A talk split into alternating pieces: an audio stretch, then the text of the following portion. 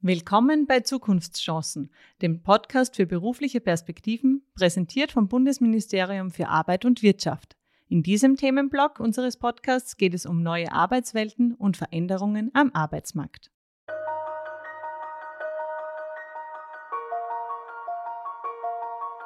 Herzlich willkommen zur zweiten Ausgabe mit meinem Gast Rainer Strack. Er ist Senior Advisor und ehemaliger Managing Director bei der Boston Consulting Group. Und wir haben vor zwei Wochen schon darüber gesprochen, wie sich Digitalisierung, wie sich künstliche Intelligenz auf die Arbeitswelt der Zukunft auswirken und welche Maßnahmen wir aktuell setzen müssen, um das Wachstum in der Wirtschaft weiterhin noch anzukurbeln oder zu halten. Lieber Rainer Strack, herzlich willkommen noch einmal. Danke, dass Sie sich wieder die Zeit nehmen. Herzlichen Dank. freue mich drauf.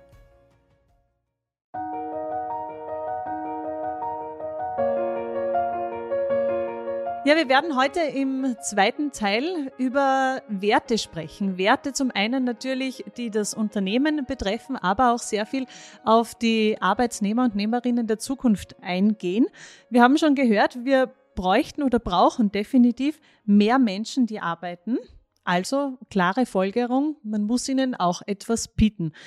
Was will denn die Generation, wie es jetzt zum Beispiel ist, Generation Y, Generation Z, die jetzt quasi nachkommen? Oder Sie haben es auch letztens angesprochen, wir wollen Pensionisten oder über 65-Jährige wieder zurückholen oder länger in der Arbeitswelt lassen. Was brauchen diese Menschen?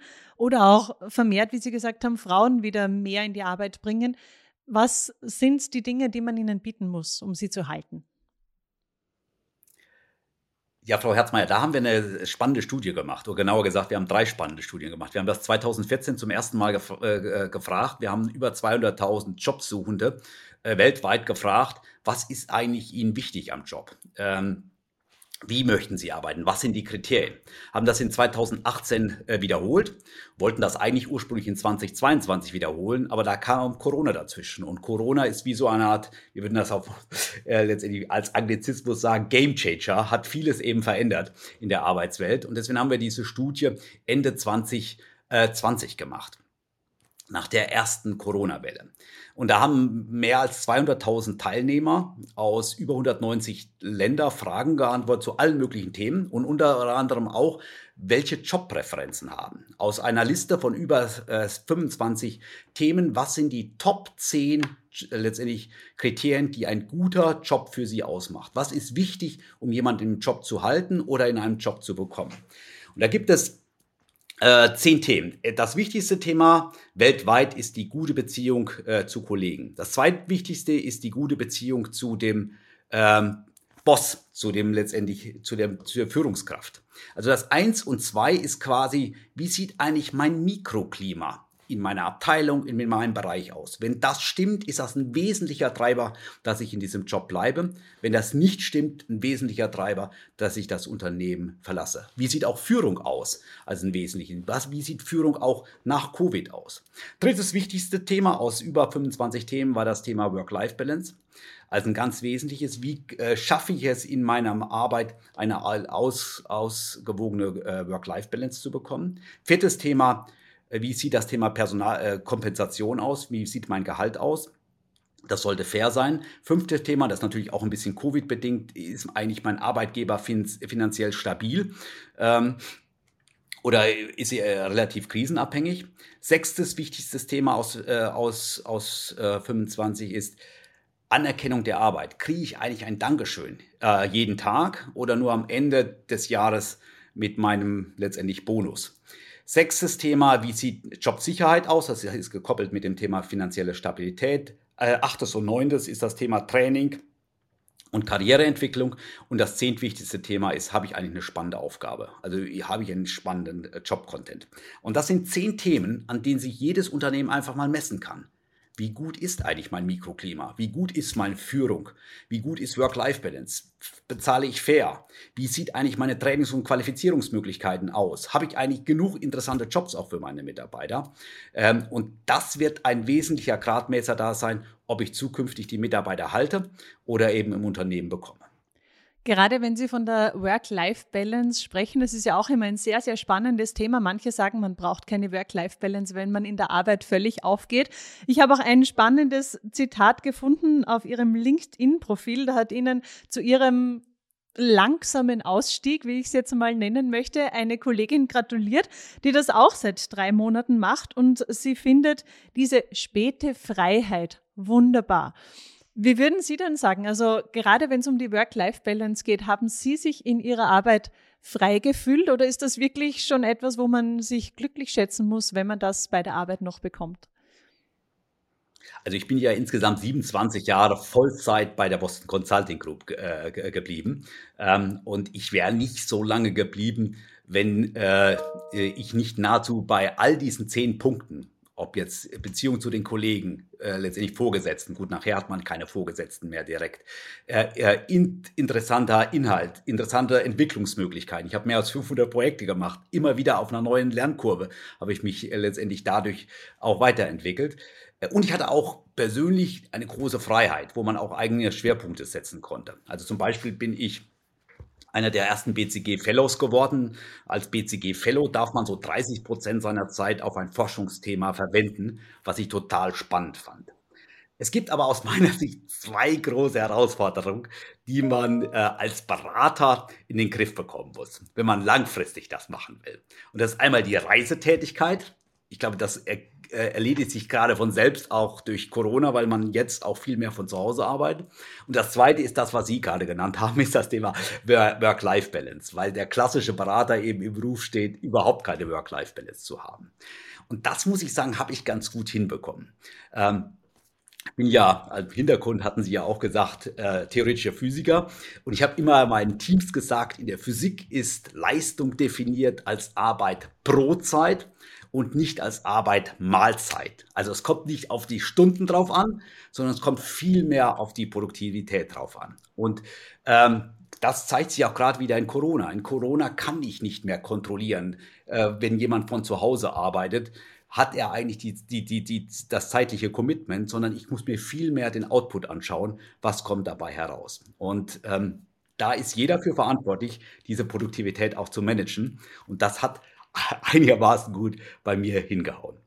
Das ist definitiv ein sehr spannendes Thema. Das denke ich mir oft. Man sitzt acht Stunden manchmal ab, obwohl man schneller arbeiten würde. Das wäre so schön, früher nach Hause gehen zu können. ähm, Sie haben es auch angesprochen.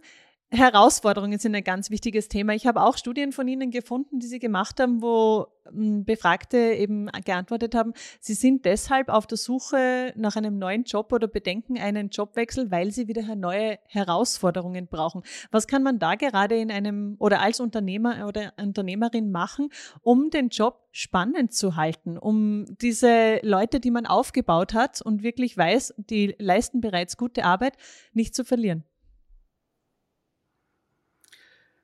Wir glauben, dass das Thema Rotation eine viel größere Rolle spielt. Und Rotation, ähm, jetzt äh, Veränderung heißt jetzt nicht nur vertikal von oben nach unten oder beziehungsweise von unten nach oben, sondern viel stärker auch äh, horizontale Rotation, dass ich viel mehr spannende neue Herausforderungen bekomme und nicht 20 Jahre auf dem gleichen Job bin. Weil dann ist eine Ermüdung, dann ist eine, auch eine gewisse Langeweile da, dann ist auch nicht die Produktivität da, die vorhanden ist, weil ich nicht mit einem neuen Gesicht da drauf äh, schaue. Das heißt, Rotation und Möglichkeiten auch in anderen Bereichen tätig sein, ist ein wichtiges Thema. Wir sehen bei BCG auch gerade, dass so eine neue Generation heranwächst, die sagt, ich möchte jetzt nicht nur das Produkt des Unternehmens gestalten, sondern ich möchte vielleicht auch ein kleines Stück die Welt verbessern. Und deswegen glauben wir auch, wenn ich als Unternehmen gerade in so sozialen Tätigkeiten etwas anbiete, ich habe zehn Jahre bei uns in Deutschland unsere Social Impact Praxisgruppe auch noch geleitet, wo wir sozial letztendlich Projekte machen für verschiedene große ähm, NGOs, World Food Program, Save the Children, Bill und Melinda Gates Stiftung und so weiter. Und gerade in diesen Bereichen äh, möchten unheimlich viele Berater arbeiten. Und in kleinen kann ich das eine oder andere auch im Unternehmen einsetzen. Welche sozialen Aktivitäten habe ich, um Mitarbeiter zu motivieren, auch jenseits ihrer täglichen äh, Arbeit?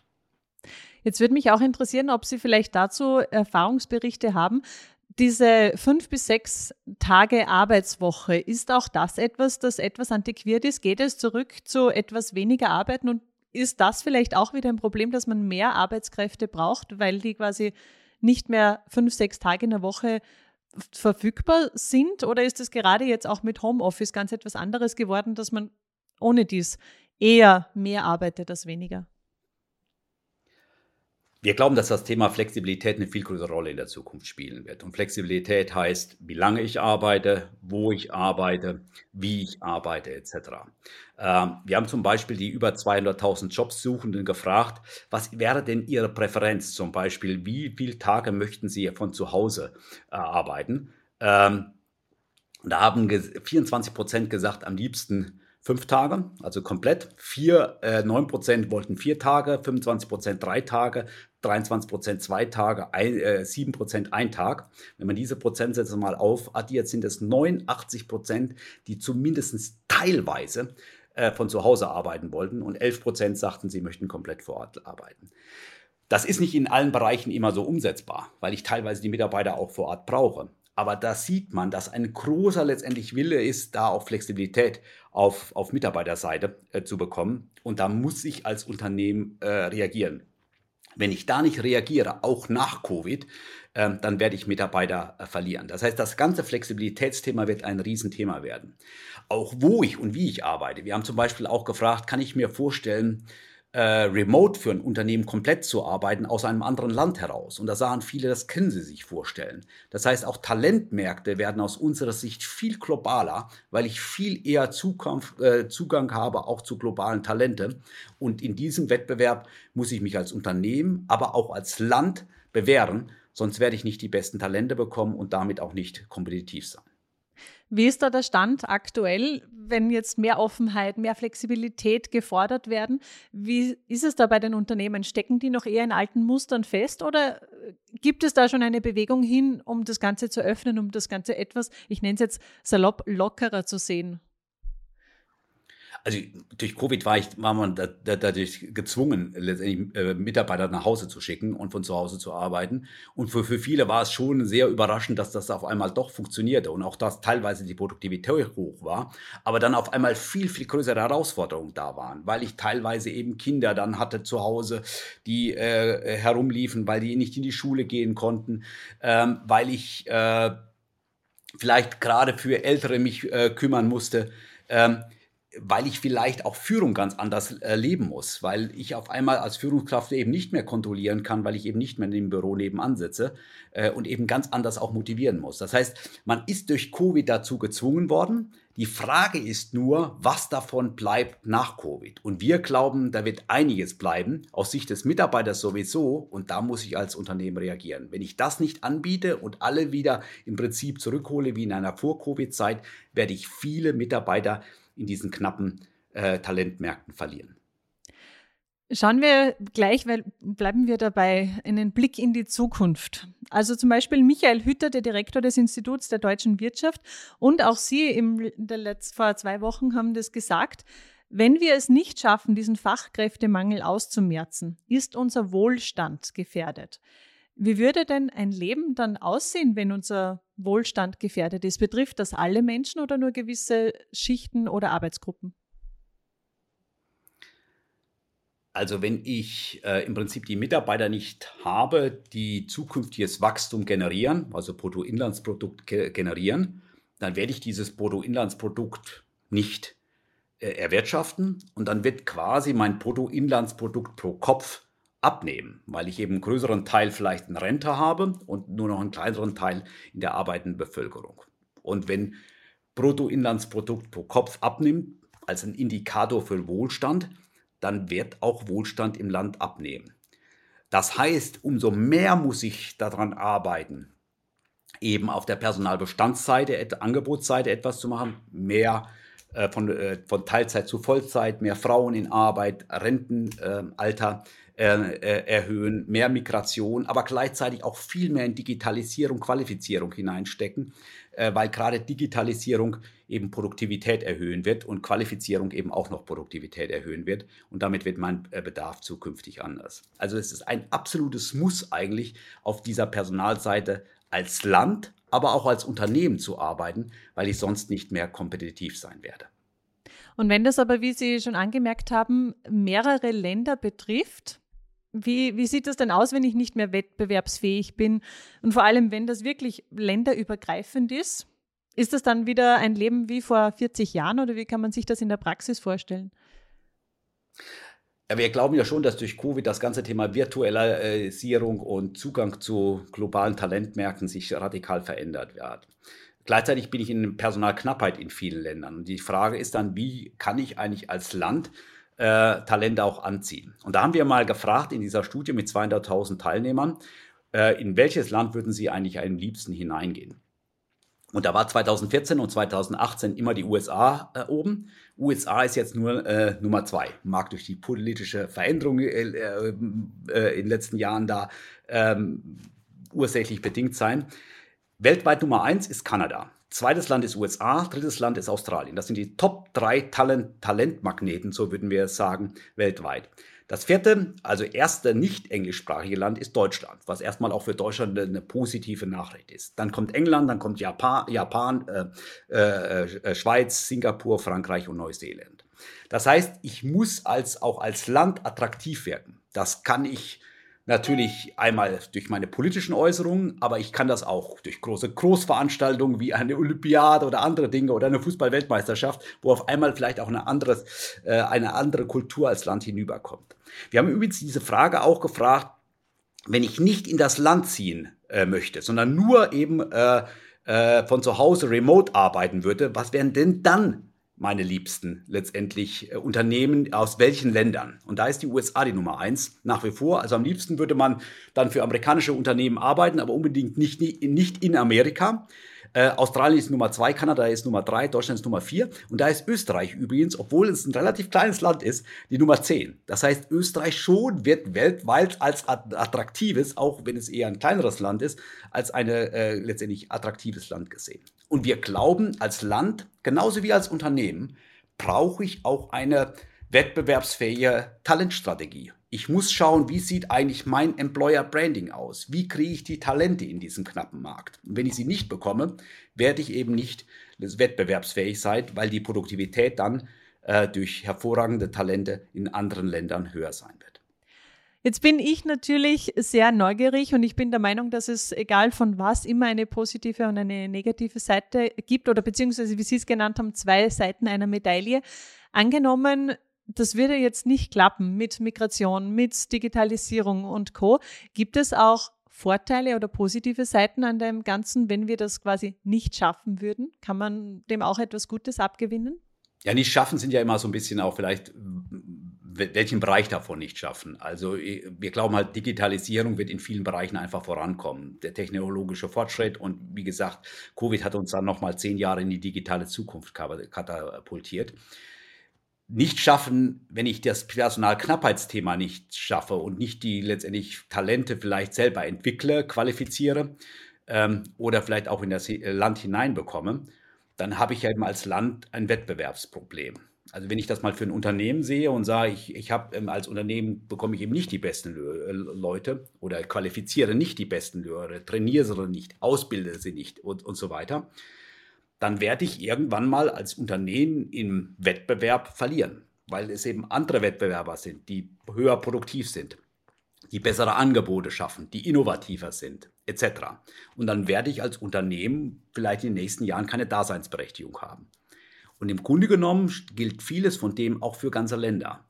Das heißt, das Thema Qualifizierung, Lernen, äh, äh, äh, Lücken decken, Migration, Digitalisierung vorantreiben, ist eigentlich ein Muss, um in einem globalen Markt auch wettbewerbsfähig als Land zu sein. Mhm. Dann kommen wir noch zu diesem Bereich. Wir schaffen das. Wir bekommen jetzt äh, mit allen Maßnahmen, die Sie genannt haben, diese Lücke mehr oder weniger geschlossen.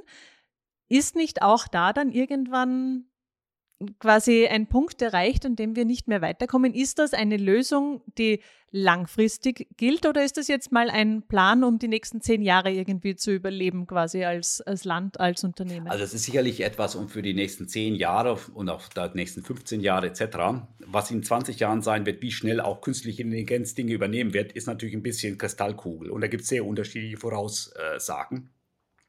Allerdings, ähm, und, also, allerdings wird Digitalisierung, künstliche Intelligenz eine ganz wesentliche Rolle in den nächsten Jahren äh, spielen, um eben auch Produktivität nach vorne zu bringen. Gleichzeitig habe ich auf der Personalbestandsseite natürlich auch schon noch Reservoir im Sinne von, wo letztendlich habe ich eigentlich noch ähm, Mitarbeiterwachstum weltweit. Und das ist vor allen Dingen der äh, afrikanische Kontinent äh, zu sehen, weil da äh, es noch äh, eine relativ hohe Geburtenrate gibt, sonst in vielen anderen Regionen der Welt weniger. Das heißt, auch Migration ist sicherlich über zehn Jahre hinaus noch ein ganz, ganz wesentliches Thema.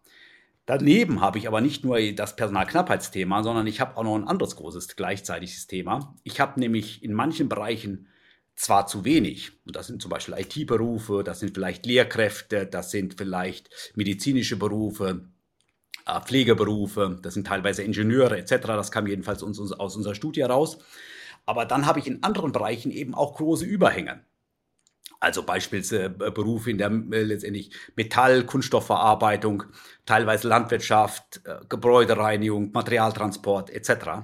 Das heißt, ich habe nicht insgesamt nur ein Personalknappheitsthema, sondern ich habe teilweise auch die Mitarbeiter mit den falschen Qualifikationen. Das heißt, ich habe neben einem Knappheitsthema auch noch eine riesen Herausforderung, sowohl als Unternehmen als auch als Land, bei dem Thema Qualifizierung oder Umqualifizierung von ähm, Überhängen zur Unterdeckung. Deswegen dieses ganze Thema lebenslanges äh, Lernen wird eine riesen Herausforderung sein. Auch das Thema Ausbildung, Qualifizierung, eine riesen Herausforderung in den nächsten Jahren für Unternehmen wie auch für, für ganze Länder.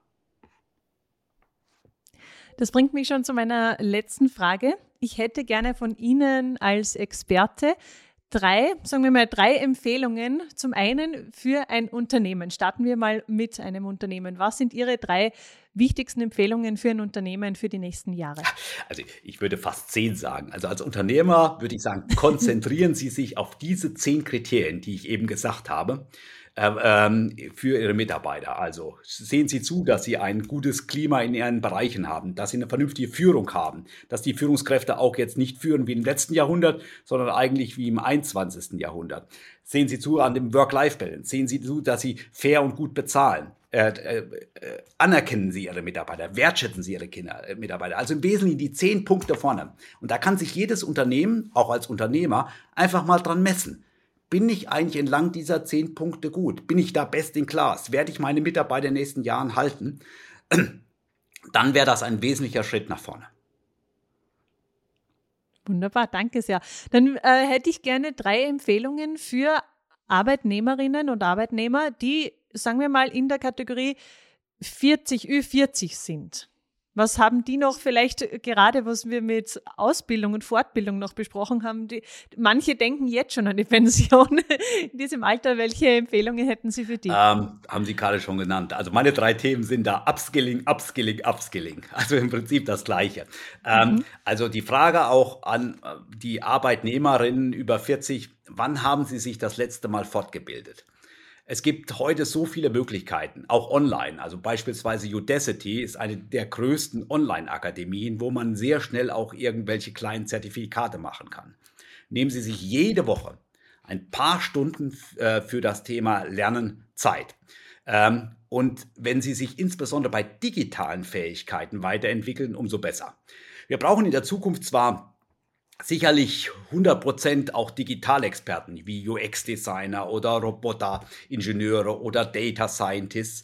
Aber wir brauchen auch, was ich nenne, digitale Brückenbauer, die sowohl Fähigkeiten in ihrem Fachgebiet beherrschen, aber auch zusätzlich digital, äh, äh digitale Fähigkeiten sich äh, erworben haben. Also beispielsweise der Radiologe, der sich mit künstlicher Intelligenz so ein bisschen auskennt. Das heißt, diese digitalen Brückenpower werden ganz wichtig. Und Upskilling, Upskilling, Upskilling. Weil lebenslanges Lernen, das ist ein altes Schlagwort im, im Personalbereich, wird eigentlich in den nächsten Jahren absolut relevant.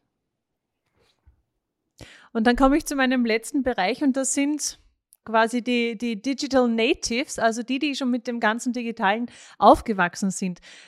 Arbeitnehmer und Arbeitnehmerinnen um die 20, plus minus 20, ist es jetzt für die von Vorteil, in vielen Bereichen breit aufgestellt zu sein oder sich zu spezialisieren? Was gibt man denen mit auf den Weg? Ähm, also wir würden sagen, jüngere Personen sollten sich nicht zu schnell spezialisieren, eher so einem T-Modell äh, äh verfolgen. Also eine gewisse breite äh, Qualifizierung mitbringen, aber schon das eine oder andere an Tiefenbohrung, wo ich eben nicht nur oberflächlich etwas kann, sondern einfach etwas tiefer kann. Also ein bisschen wie so ein T in einer gewissen Weise.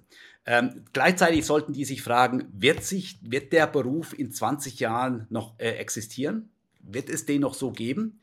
Ähm, und dann sollten sie wie die 40-Plus-Jährigen möglichst parallel fahren und zusätzlich mit digitalen Themen sich auseinandersetzen. Natürlich sind sie schon in diesem Umfeld äh, aufgewachsen, aber da kann man erheblich viel mehr machen. Also insbesondere in MINT-Themen, also Mathematik, Informatik, Naturwissenschaften, Technik, werden wir massiv Unterdeckung haben in den nächsten Jahren.